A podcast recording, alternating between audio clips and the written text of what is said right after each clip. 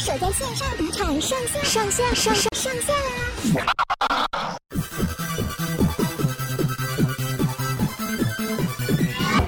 欢迎收听东京热吗？二零二一年是全新崭新的一年，然后有一个人就是很久没有出现在我的节目里面了，然后很多听众大概就是一个一直在问说，那他到底去哪里了？为什么他都没有出现？他就是我们的固定嘉宾光头。嗨，大家好，我是旧的。我觉得你好像还没有在状况内，对不对？嗯，讲话很废，是不是？就你软软的哎。没有啊，这么一个舒适的、舒适的下午，你看你好不容易出了太阳，对不对？然后嘞？然后可以慵懒的度过这个礼拜六的下午。哦，不对，我觉得你这样讲就有点不专业，因为我们这一集你知道现在 Podcast 时代，我们并没有一个固定上片的时间，这样讲就透露我们是事先预录的。废话，废话，还用着你说？很怕猜，瞎子都看出来了，好不好？原来大家知道我是预录了，那我就放心了。好啦，没有，因为我其实。今天就是想要来聊的话题，因为之前有跟大家分享说，我其实是一个旅游记者，就是在去年的十月那一趟吧，我去了一趟北海道，然后那一趟其实有点想要跟大家分享一些小故事。哦，是什么样的小故事呢？对，这反正对我很喜欢，因为大家知道北海道那边有一个非常有名的动物园叫旭山动物园嘛，然后是吗？我怎么不知道？这就是你没见地了，你去查查，里面的最有名的就是有。北极熊馆，那其实很多台湾的旅客啊，去到旭川之后就指明一定要去，毕竟你知道台湾也看到北极熊嘛。但我不知道为什么，我那一次去我就觉得心情有点复杂、为什么呢？你今天你今天就是要走这个路线，对不对？哎、欸，不是，我刚刚突然浮现一个问题，你听听看。这样，北海道是有在极圈里面的吗？还没有，你说北极圈哦、喔，怎么可能？对啊，那它北极熊在那个夏天的时候，它要怎么办？它有开冷气吗？有冷气，但它们其实是半室外，你知道，然后它会放一些冰块在那个池子里面。哦，可是大部分时间它都在待在室外吧？要看呢、欸，因为我那时候十月去的时候是秋天，然后北海道其实你知道旭川它比较偏北海道的道央嘛，正中间那边天气其实有些冷了，已经大概差不多十度左右了，所以其实北极熊们在室外其实挺乐活的，你就看得出来他们十度它就乐活了，那是开心的。那我猜应该可能夏天真的太热了吧。然后因为我其实之前自己一个人。自由行啊什么的，我其实就还蛮想很喜欢北海道，所以我一直都没有去过旭川。第一次去旭山动物园，我就这样啊，好兴奋，我真的好兴奋，我也好想看北极熊啊。然后看到白乎乎的、毛茸茸的一只熊在我的面前走来走去，这样，结果什么发生了什么事呢？我心情从来没有这么复杂过，就是那边有一只北极熊，我就看到它一直。来回踱步，来回踱步，来回踱步，来回踱步。我就想说，到底为什么他要一直走来走去啊？他是在等食物吗？我说现在是他们的放饭时间吗？就那个园区的人说没有没有，现在还不是。然后他会这样走来走去，其实是因为他的脑有一些病变。我说什么样的病变？他说嗯，就是因为室内的空间嘛，然后所以他可能。压力比较大，所以他脑部就会有病变，他没有办法控制自己的行动行为，所以他就会一直来回的走来走去，走来走去这样。我听完那一刻，我心情真的超级复杂的，因为我是身为一个记者，我去到那边要取材，我要拍照，但当我知道他是病人的时候，我我怎么拍得下去？就那一刻，我心里。在那一刻瞬间，从原本很欢愉的心情，突然间就变成啊、哦，我有点不知道要怎么反应这个状态。我试问你，今天你去医院，然后你看到一个病人，他在病床前，然后开一个玻璃窗，你在看那个病人的时候，你会想要拍照吗？你会想要拍影片吗？不会吧，这是人之常情吧。我身边的其他的旅客，他们看到北极熊，他们就是很开心的来拍照，但他们可能不知道他这样来回踱步是因为他发生了一些。病变，所以不知者无罪嘛。但是当我知道的时候，我那一刻真的不知道要怎么自处。但是我还是非常的敬业的，就是拍照，我只把这个很复杂的情绪放在我自己的心里面。但是那一刻我是真的非常的冲击的。我可以理解那种状态。其实你想去的是天堂，是游乐园，然后但是但是没想到进去发现是精神病院，好像是这样子的 感觉。然后我也开心不起来了，啊、即使。就是你也知道，日本人就是一派的非常的委婉，以及会注重空气嘛。他应该也是感觉到我内心的小小空气有发生一些病变，他 们就试图想要圆场说啊没有啦，但是呃北极熊馆呢是我们整个动物园里面最大的园区，所以其实他们的空间都都算是非常大的。但我心里就。我觉得差不多，以我自己目测啦，我实际上我不知道它到底的整栋馆到底多大，但我目测看起来大概像木栅动物园的棕熊馆那么大。哦，那就是也、欸、那其实也不大啊。对，而且你要想要那个木栅动物园是一头棕熊，但是那边养了四只北极熊，所以等于他们平均下来，他们一一只熊的空间其实真的没有到很大。而且它体积这么大，其实给它的活动空间是相对要很大的。对，所以我觉得就是在那一刻，我就突然心里不知道怎么小小的宇宙发生一些小小的变化。即使我在出发之前，我是很期待的，因为我也会觉得说，哦，我想要看到北极熊。我觉得我相信一般旅客去到那边的心态一定都跟我最初去的心情是一样的。我没有去过，所以我想要看，我想要知道它长什么样子，想要实际上看到它。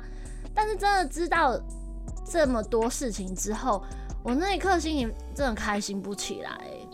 而且，尤其是你有这种经历之后，其实你就不会再想要去动物园或者海生馆之类的地方，会抗拒啦。你记得就是我们二零一六年不是去冲绳吗？嗯，你那时候是不是很不能理解为什么我打死都不去海生馆？对，对对对对，就是就是那个有金沙海生馆，对啊，那时候那时候你不是说要去吗？然后我就跟你讲说，这可不可以就不要去，或者我在外面等你什么什么的。然后我们是就不是就在那边吵架？对。那个我完全不能理解。那边干嘛？是不是那边吵，然后吵吵吵吵到受不了，然后好好我我去陪你看一看。然后现在去大概很少人会去逛那个上面那一层。你知道它金沙的 tank 上面不是会有个可以俯视它、俯视那条金沙的地方？对，就是在两边啦。就金沙是一个很大的玻璃嘛，在它的两侧其实是有一个小小的空间，你可以更近距离，然后在第二层楼俯瞰整个。那个观看金沙的那个舞台，这样。我们去那边的时候，就是你就一直被我被我一直念，一直被我一直念。然后我那时候就觉得说，你，这种煞风景，大老远飞来冲绳了，你就 enjoy 当下，不要在那边跟我讲这些有没的。但是这一关我是真的心里过不了，就是我很明白说，就是那个时候我们应该是要开开心，但是我我自己觉得我自己在面对这种。动物的时候，心里都会有一种负罪感了，就是没有办法很开心的去玩，因为你看到那金沙就只能绕圈圈，大家都会觉得哦，那金沙游过来，我要拍照。但你知道吗？就是你拍完照那一瞬间的事情，但它就是一辈子都在那里游，都在绕圈圈。所以我觉得我有点能够理解你那时候的心态，因为。我不知道那时候我可能还没有这么切确切的感受，但是当我知道我想要看到的北极熊它是生病的状态的时候，而且是已经有人官方告诉你说它生病的时候，我完全的开心不起来。然后我觉得这个明智顿开，真的算是明智顿开，不知道我就是好像心里的某一个点变化之后，它会导致我有一些整个人彻底的改变，然后行为彻底改变，思想也彻底改变。就比方说，我后来有一次去。四国的高知，然后那一趟的取材全部都是水族馆，哇，这下好玩了，因为你已经知道你不一样，那你这一趟你到底要用什么心情去面对这四五间水族馆嘞？所以那时候其中有一个水族馆，它是标榜说你可以跟海豚一起游泳，我觉得那个当下我即使已经不一样了，但是我当下还是非常的 enjoy 在。那个当下，对吧？我跟我都有讲说，那一次真的是也是很很扯，因为那时候已经冬天了嘛，然后高知大家知道它就是面向太平洋，所以其实它是会靠海风的。我说这很冷哦、喔，我去了取材那时候四五度左右，我就穿的全身包跟蚂蚱一样，就 当下就说，哎、那你要体验跟海豚共游吗？我说共共游，这意思是说我要穿泳装吗？他说嗯，对，我说哦是室内吗？啊没有，就是海港。直 接跳海，然后直接在海边游泳。哦，这么突然，现在 right now，那你知道，做身为记者，你就是还有这种上山下海的本领吗？临场被 Q，我还没有办法喊扣，因为我身边也没有其他经纪人，有没有可以帮你挡一下？说哎、不行，这个我们当初没有讲好，没有办法，现场就是硬着头皮就上了，然后就穿防寒衣，然后之后他们还说，哎、欸，那阿某你有带那个泳衣吗？喂，我现场临时被 Q，你觉得我有可能带泳衣吗？我说我没有带泳衣，说我里面是要全裸的状态吗？他说呃，不然我们借你一条那个免洗内裤好了。我说哦，裤，喂，我就里面就只好全脱，然后就穿上免洗内裤，然后就这样下海。就四五度的的温度哦，我就下海，然后跳到海里跟海豚共骑这样。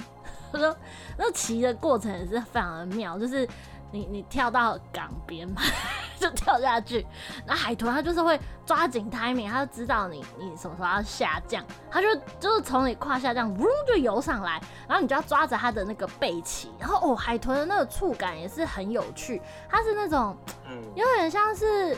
橡皮艇那种有点滑滑的光滑面，但是它又软软的，像没有充饱气的橡皮艇，就很软很有弹性这样。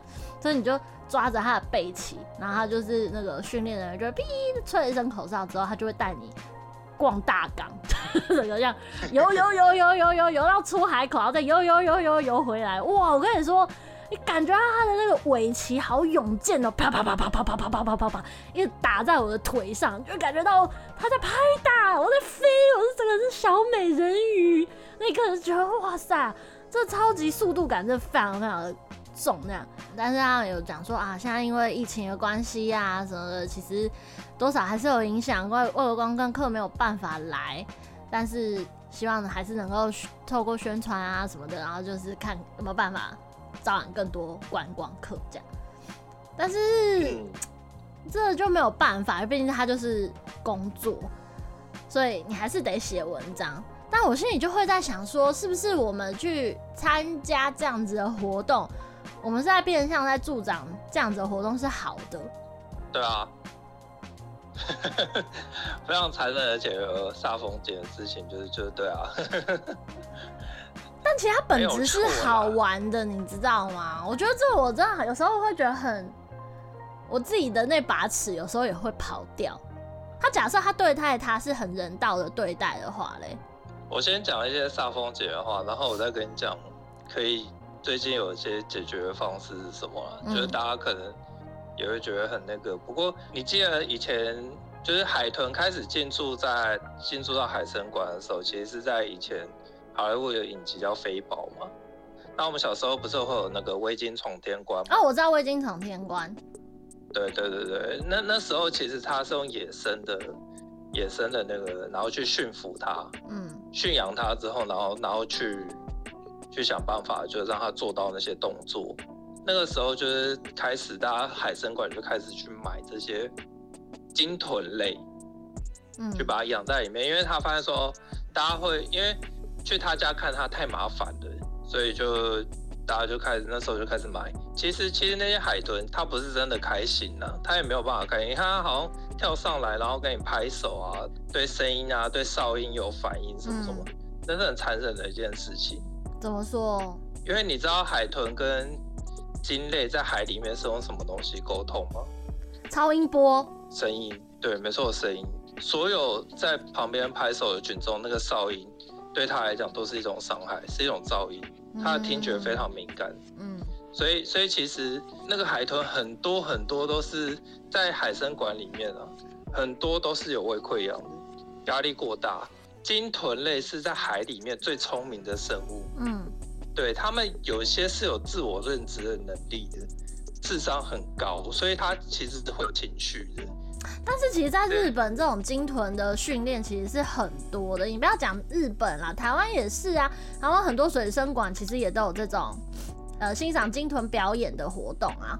所以我个人是不去啊。然后讲到这个，就其实其实很难讲这件事情。其实人类只要知道这件事情，任何一个正常有良心的人知道这件事情，其实内心都会有一些负罪感啊。所以我会。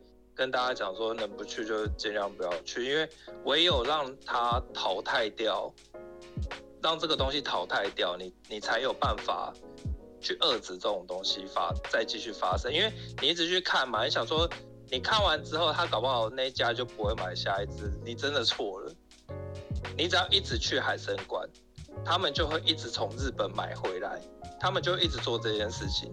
有看过那个血色海湾的都知道，那那是一部二零一零年的纪录片，它就是在讲每年在泰地亭这个地方被捕杀的海豚，他们只要三个月，他们就可以杀掉两万三千只海豚。小的海豚会被他们抓来卖去世界各地的海参馆。所以你是说最大供应商就是从日本来？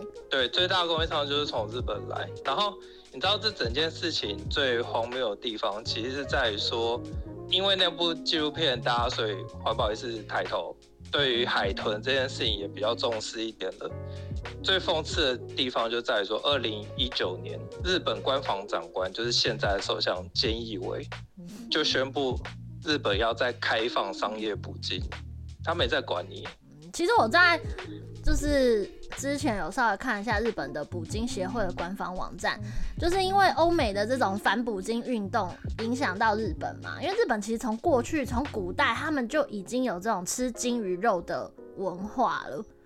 所以其实要怎么讲嘞？对于日本人来说，这是他们的一个传统文化之一。但是你也知道，从黑船来袭之后，其实有一些西方文化啊，就已经开始慢慢的传进日本，所以已经对他们来说造成某一些的影响跟压力吧。比方说，我那时候去完四国，那是取材，然后我就去他们当地的一个有点像夜市的一个市集，然后就要准备要吃东西嘛。然后那时候其实本来要介绍的是另外一道料理，然后我就意外看到他们有那个小贩，就很多小贩，我们把它想象成南门市场，有没有？就是是在室内的市场，但是就是一间一间的不同市集，然后不同店家卖不同的那种熟食料理。所以我就看到有一家摊贩，他就在卖炸金鱼肉。其实我也没有吃过金鱼肉，说真的。啊，吃吃看嘛，因为你也知道，就是必须嘛，你必须要有所体验，你才会知道那个东西到底是怎么样。纯粹是抱着一个文化体验的状态去试吃，所以我就买了一小一小包。就那时候当地的日本人就问我说：“哎、台湾人吃金鱼吗？”我说：“其实台湾人不太吃、哎，就是我们没有这个文化。”他们就说：“嗯，果然。那你们会？”对于日本人吃金鱼或者是捕鲸，会有一些什么样的想法？我说，嗯，台湾人其实现在最近保育意识真的已经渐渐抬头了，然后加上可能一些纪录片啊，或是一些报章杂志的报道，其实已经会觉得这是一件嗯有点敬而远之的事情。所以日本人也就说啊，果然如此，因为他们过去也不只是只有面向台湾的媒体嘛，可能有一些韩国或者其他国家的媒体来参访的时候，他们也会讲到类似这样子的观念。所以其实日本人也不是那么的食古不化，他们其实也感受到这股压力，所以他们也说，现在在当地鲸鱼的数量已经比往年少非常多了，因为大家已经渐渐不消费了。所以我会觉得这反过来或许是一件好事吗？我不知道。有时候会觉得保育跟文化之间，它的那个界限其实是非常模糊跟非常的暧昧的。因为站在日本人的角度，他会觉得说，这是过去是我们的食文化之一呀。可是其实不是啊，这个东西我觉得它是沿海的文化，但是在中途它就已经改变了，它并不是那个觉得那个东西其实是贪心呐、啊。我觉得根本就跟那个没有关，因为当地只有当地包含熊本，在他们岛内只有在渔村才有吃金鱼的文化，拖出渔村之后几乎没有。但是你要这样说的话，因为当时因为二次世界大战结束之后，日本就是。缺粮嘛，所以鲸鱼曾经是他们超越牛肉、鸡肉、猪肉的一个非常重要的营养来源呐。那你不能只注重说，OK，只在沿海地方才能够保有鲸鱼肉的文化，这过去曾经是他们的食文化之一啊。是之一没有错，啊我也没有说要教学说你绝对不可以补或怎么样的。嗯、问题不是那个啊，就是我我我们站在立场，就是人类生活在自然界，本来就会消耗，本来就会怎么样。可是问题不在于说消耗，而在于过度消耗。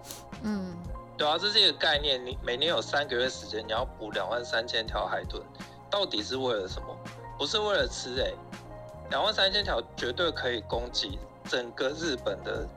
吃鲸鱼、吃鲸豚类的这个文化，那他们为什么要捕这么多？他们外销，那是赚钱，那是贪心，那并不是为了活着去做这件事情。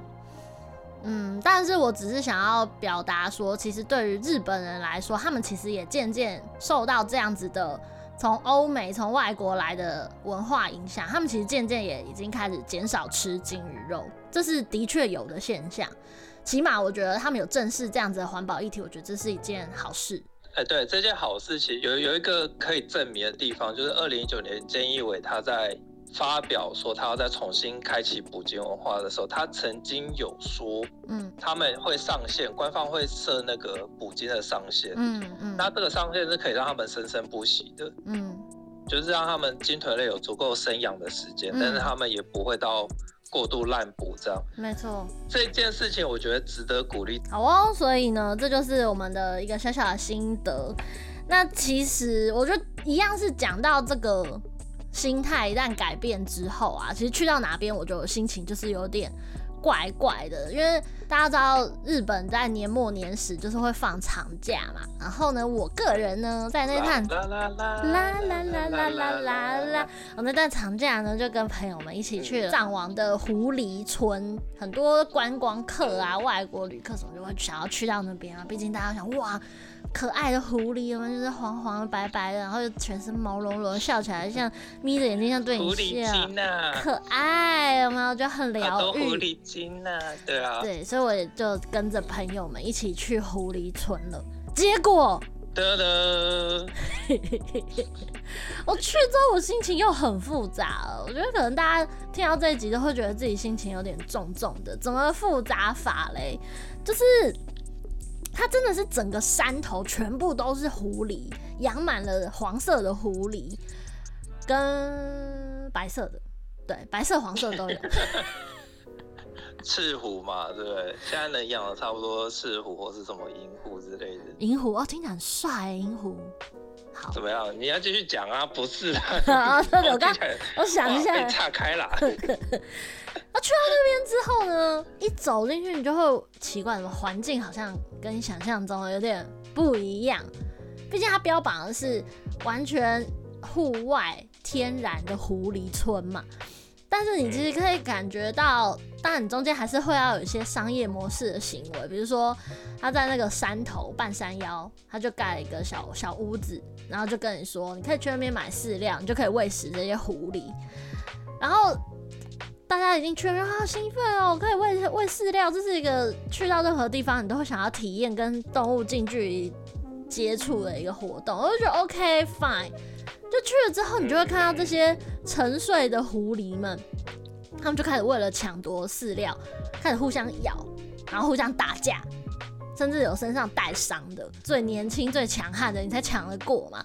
那就看到那种老弱的，我们已经很努力想要平均分配，我们这种时候就又有一种妇人之仁，就是想说啊，那个这只好可怜哦，想要特别丢给他。那就反而害了他，因为饲料丢在他面前，年轻人就会去咬他。好好好，你是个兵法是不是？这到底是要养他，还是要残害他？就我们那个心情也很复杂，因为就是你会觉得那只年轻人，他就是一直在那边跳来跳去，嘿，这个我接，嘿，那个我来，就一直都是他抢到食物。啊，其他那种比较在抢篮板啊，就抢篮板，篮板王。啊，其他比较瘦小就好，都跟你玩啊，跟你打全场就好，这种感觉。然后喂食是这么一回事也就算了，重点是因为这狐狸太多，他们整个年假年末年始大家都要返乡嘛，所以其实现场我觉得人手是有一点点不够的，所以有一些笼子里面，他们不是全全天然的野生哦，他们还是会有一些笼子是摆放在两侧的。你就会看到笼子里的狐狸，它想要喝水，但是水盆里已经没水了。然后就是非常触目惊心的一幕就在我眼前发生了。这些狐狸，嗯，他拿着盆子去装水。太可怕了吧！你是狐狸精了吧？修炼了几年啦？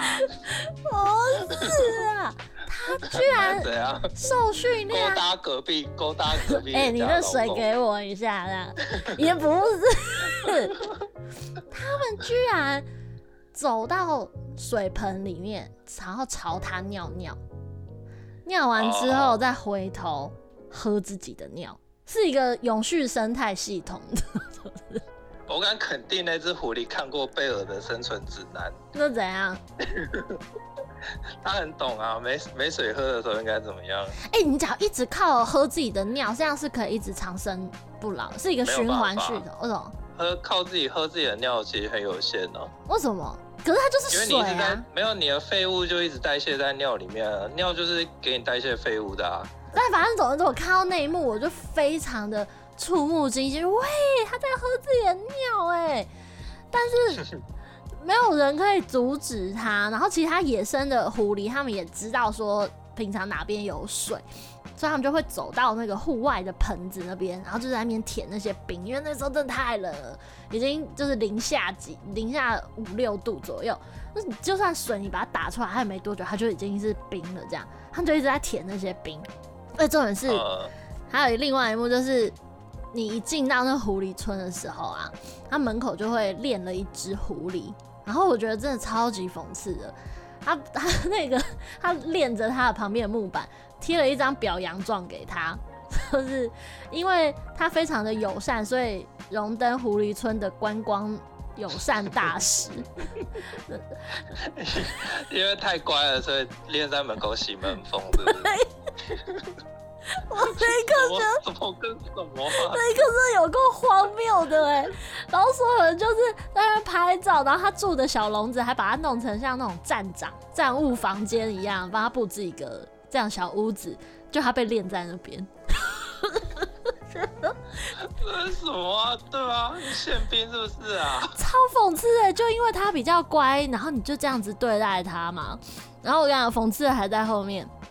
你从那个观光大使的身边走过去，就会有一整排小笼子、小笼子、小笼、小包厢这样，然后里面都睡了一只一只的狐狸，独立开来，然后上面就写抱抱用，因为他们很乖，所以他们是你只要付五百块，你就可以体验抱这些狐狸，所以这些比较脾气温驯的狐狸，他们就被关在笼子里面，然后等一下等到这活动开始的时候，他们就把这些狐狸一只只的抱出去给人们抱。然后我心里觉得，所以乖是一种罪吗？因为乖，所以要被关在笼子里。那我要当坏人，我要坏透了，我还可以去外面抢钱抢粮，在那边。对不对？我真的觉得这一切真的有够荒谬的。那到底是狐狸村还是军营啊？对，越乖的那士官长越叫你留下来继续当。这这世界很不公平。我觉得，我觉得狐狸村就是一个小型的社会。现在就是这样，越老实的人反而越惨哎。你越不会懂得这种哗众取宠、讨上位长官欢心，你就注定做到死吧你。对啊。真的超很社畜哎，那个狐狸超级扭曲哎，而且你知道，我觉得更扭曲的是，我没有办法跟我的朋友们说，我当下觉得很讽刺、很 creepy 的这个状态，我憋得超辛苦，因为我知道我讲了这些话，他们会觉得你很煞风景。对啊，跟我一样啊，你就是不想当讨厌的人嘛，我就是一个讨厌鬼。你真的超讨厌的，你应该是没朋友啦，我个人应该是没有朋友。我真的没朋友啊，我跟你讲。听完这一集的人，八成就又又开始讨厌我。我觉得听完这集人应该也会讨厌我。对，大家一起讨厌啊！来啊，来啊，互相伤害、啊。好、啊，都不要听这一集啊！好，节目者频道关闭。大家人啊，太讨厌，太沉重。杨咩咩讨厌沉重，不讨厌讨厌讲环保，讨厌死了。可是我这就是我真实的心情，我好难去跟大家呈现。我不是说我这样有假道德什么，只是你当你那个开关被开启的时候。你有时候看很多事情的面相，突然间就会长得不一样了，好像吃了智慧果，然后你瞬间以前会觉得好可爱哟、因为我朋友们他们就还是有花那个钱去抱那些狐狸嘛，然后就可能抱抱它，摸摸它的头啊，然后跟他们合照什么。我我还是想当好人，所以我那时候跟他们排了一段，但是。我后来知道，我们那群朋友里面有一个人，他说他不想排的时候，我就鼓起勇气，哎、好啊，不是我，只有我一个。你知道，有时候你要当自己是非常需要勇气的，所以当有人选择站在反对面的时候，就说哦，这个人想法是跟我一样的，好，那我不孤单，所以我就我就我也退出，我说哦，我不想报。像你有你你有这种想法，你越报，你只会觉得肩膀越来越沉重。感觉好像有什么狐狸的背后灵一直压在你身上。对，而且更何况是我刚刚已经知道，我现在抱的这些，他们是因为他很乖，他是抱抱用，我就觉得，好，你这你只是为了让我开心这三十秒、一分钟，你就要一直被关在那边，我真的于心不忍哎、欸，我真的没有办法。我我我觉得他其实有有那个很重要，就是我们刚刚讲到鲸豚嘛，我刚刚还没跟你讲那个解决的方法，跟你讲。对，就解决方法就是，其实 现在又回头讲那个有没有？告诉你如何减少自己心里的负担。说快点，让我把这沉重罪恶感给消除、消灭。我想要交朋友，放下担子吧，朋友。就是现在那个最近有个新闻，就是那个纽西兰一家科技公司，他跟那个好莱坞的特效公司合作，然后他们做了一只仿生的海豚。很屌哎、欸，干他他说那个哎、欸，不要把那个脏话录进去哦、喔，就是那那只。你有形象哦、喔，你没有擦吧？你有擦吗？你前几集你都骂爆了、欸，你哪有擦啊？现在。反正那只很屌，那只就是做的跟真的海豚一样，就是他在小孩面前表演或是一起游泳什么的，大家都不会觉得那是假的海豚。哦，就是骗人。这就是一个解决，对，这就是一个解决方法，就是我们从生物赚赚钱的方式去。变相榨财，这样比较大家心里也会比较舒服，这样。而且成本还比较低，他不用吃饲料。没有，那那只成本很高。哦，是哦，不是你只要维修嘛，对不对？啊、哦，它是机械的，对，你只要维修就好了。而且我跟你讲。你刚刚讲说那个海豚的皮是不是就很像塑胶橡胶橡胶艇？对对对，那只海那只小海豚，它的表皮是细胶做的。哎、欸，聪明哎！我跟你说，就是那个触觉让你会觉得说它是真的，it's real。因为我在抓着它的那个背鳍的时候，就哎，太有弹性了吧！我好想在上面弹跳 那种感觉。对吧？假海豚就跟假奶一样，嗯，即可乱真啊！以现 现今的科技来讲。对，哎、欸，对没摸过的人来说，他的确就觉得哦，大概就是这个触感吧。因为我说真的，他那个真的太又假又真。你要不是你真的有稍微按压，有压到那个骨头，你会以为它是假的。哎，对啊，一个就是这个嘛，就是你你用假的，因为大家有看的 Discovery 应该都有发现，现在很多他那个动物野生的频道，他不，他并不是用人去埋伏拍的，嗯，它是用一些假的动物去去拍的，哦，让他打进他们的生活圈。混进去，你只要去，你只要仿仿效它的习性，基本上我们去看动物跟真的，你也分不出是真的假的吗？对啊，搞不好我跟你讲，搞不好你去动物园看的那些全部布偶装一脱下来，里面都是人。哎、欸，知道被骗的那一刻会生气吗？就哎，干、欸、是人呢，然后我花钱来看人演这样。对啊，干诈财耶，妈的！你还不是去迪士尼那边看的那么开心？迪士尼又没有假动物。米老鼠的破里面难道真的是一只米老鼠吗？哦，哎、欸，你这样讲好像也是哎，反正大家 just for fun，那何必去危害一只生命让你开心呢？啊、嗯。你要说富有教育意义，那个机械做人只要输入程式，它也是可以富有教教育意义啊。好像也是蛮有道理的，还更好控制，对不对？对，我这样我甘愿被骗，因为我会觉得你去动物园看到的动物，跟你真实在他家看到的那个快乐感是完全不一样的。比方说狐狸，我那时候去北海道取材的时候。我那时候去阿寒湖取材的时候，因为我们要起一个大早要去看那个树冰这个现象嘛，啊，因为树冰你一定要在早上清晨太阳刚升起，然后气温还很低，但是已经有一些温度的时候，然后去去把那个空气的水水蒸气结成冰小冰霜的那个状态，所以我们起得非常非常的早。就在路上的时候，突然之间司机就把车停下来，就说前面有一只狐狸，他就走在马路上，走在马路还知道要靠边，很聪明。然后我就我就立刻冲到那个车子前面，然后透过那个车窗玻璃看到狐狸。哎、我真的感动到不行呢，因为你看到他是走在他家，他没有任何的顾虑，他也不被豢养，他就是很自在的走在路上，而且。我觉得你不用说看到一只真的狐狸，你会很感动。我光是看走在雪地上，导览导游会跟我讲说，你知道这个成双成对的这个小脚印是什么动物的脚印吗？我说它是什么脚印？他说这是狐狸的脚印。我光是看到狐狸的脚印没有被破坏，然后完整的一整道，你可以看到它从这边走到远远远远的那边，我就感动到不行，我就很想哭了。你只是看到脚印哎，因为你会知道说。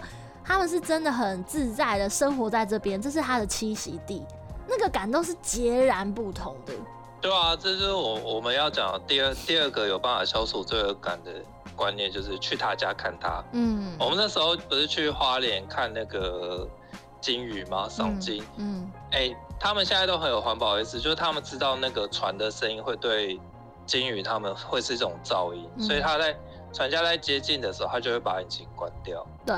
然后就在在在海上飘荡，就我们就在那边飘嘛。你还记得我们第一次看到海豚的时候那种感动吗？就是它是野生的，我们在他家看到它，哎，对，然后就这样跳出来，噗，喷下水。你看它多欢快啊！不用拍手，不用在那边玩球。对，对啊，它就是在那边游啊，它就绕着你游啊。因为你你在那一刻，你才会知道大自然哇，真的有这样子的动物。那一刻，你才会觉得它是真的。你在动物园、在海参馆看到它，你会觉得哦，它好聪明，它都会做这些事情。但你你始终不觉得它是海豚。我不知道为什么，我我好难形容这个感觉。就是你明明也看过它，但是你在动物园看到的感觉，跟实际上在野生看到它的感觉，那个感动度就是不一样。对啊，我就觉得说，干脆大家就不要去动物园看了。我跟你讲，那动物园好不好？搞不好那个衣服脱下来都是人在那边扮。哎、欸，我相信，而且你知道，因为我那趟去那个阿寒湖嘛，我除了看狐狸之外，我还看到，这又又司机又停下来，然后就说，大家现在看左手边，然后我们坐那个箱型车，就把那个整个车门打开。你知道我看到什么吗？我知道。来。交通警察拿着罚单站在那边，不是啊，不然干嘛临时停车？太怕了。不是，我们打开之后，因为两侧都是树林嘛，然后看到一只母的鹿带着两只小鹿在树丛里面，然后他们在看着我们，因为他们想要过马路，但是他们发现有车子，所以他们停下来了。然后打开那个，我因为其实他们的颜色跟那个枯掉的树林，就是你也知道，冬天的树林不是绿色的嘛，是比较有点咖啡咖啡，有点枯掉的这种干干的颜色，所以它其实某种程度有点像保护色一样，你没有很没有办法很清楚的看到它整只形体。但我很记得我那时候看到它的眼睛、它的眼神的时候，我真的超级感动，我又感动了。因为我看到的是真的野生的鹿，然后跟两只小鹿，他们在他们家，然后你会很想要尊重他们，就是哦，那我们车速是不是要放慢一点？然后导游也说，对，我们通常这个时间开车，我们车速不会太快，避免野生动物会冲出来。这样，我就会觉得这是一个非常好的人跟动物之间共处的一个很和谐的方式，因为你知道你走到他们的栖息地，你自然而然不会想要去打扰他们，你也会尊重这边是他们生活的地方。嗯，对啊。那那一刻我，我我觉得才有办法真的去落实所谓的环保或是保育的概念吧，因为那一刻你会知道说，这边不是你的家，那边是他的家，你会想要去尊重主人。那种应该是他就是。好奇又惊讶的那种眼神吧，因为有一句话叫 “Deer in the headlight”，他们已经有有点算是习以为常，人人类就是把公路开进他们家嘛，有时候就是，嗯、对啊，我们也只能尽量在不打扰他们的状态下面，让他们去在野生环境里面生长。是啊，对啊，所以今天今天这一集呢，只是要偷偷有点感触吧，因为。旅游记者也不是总是在吃喝玩乐，有时候也是会遇到类似这样子一种跟你自己原本的属性不太一样的的状态的时候，其实那个心里是还蛮挣扎的。你不知道说到底要怎么去面对这份挣扎。当然小是小到像这也不算小啊，只是说 OK 有生物这种面向，我相信可能啊，比如说政治记者啦、社会记者，一定也会有遇到他们非常挣扎的时刻。我觉得比较像是你就有旅游记者的身份跟大家讲说，其实，在面对这些动物的时候，假如说你有负罪感的话，其实会有另外一个方式可以解决解决。嗯，对，它并不，我们并不需要真的就是一直一直把他们抓过来都市里面，或者是去侵犯他们的栖息地。我们其实有另外一个方式，就是去他家看他。嗯，就是你有这个观念之后，你你面对动物的时候，你就是心情也会比较坦然。也是啦，但我就想到，天啊，我们要看各式各样的动物，去他们家真的要花很多钱哦。对啊，可是经济这个东西本来就是赚钱是为了什么？这是人人类独有的权利啊。妈也是啊。对啊。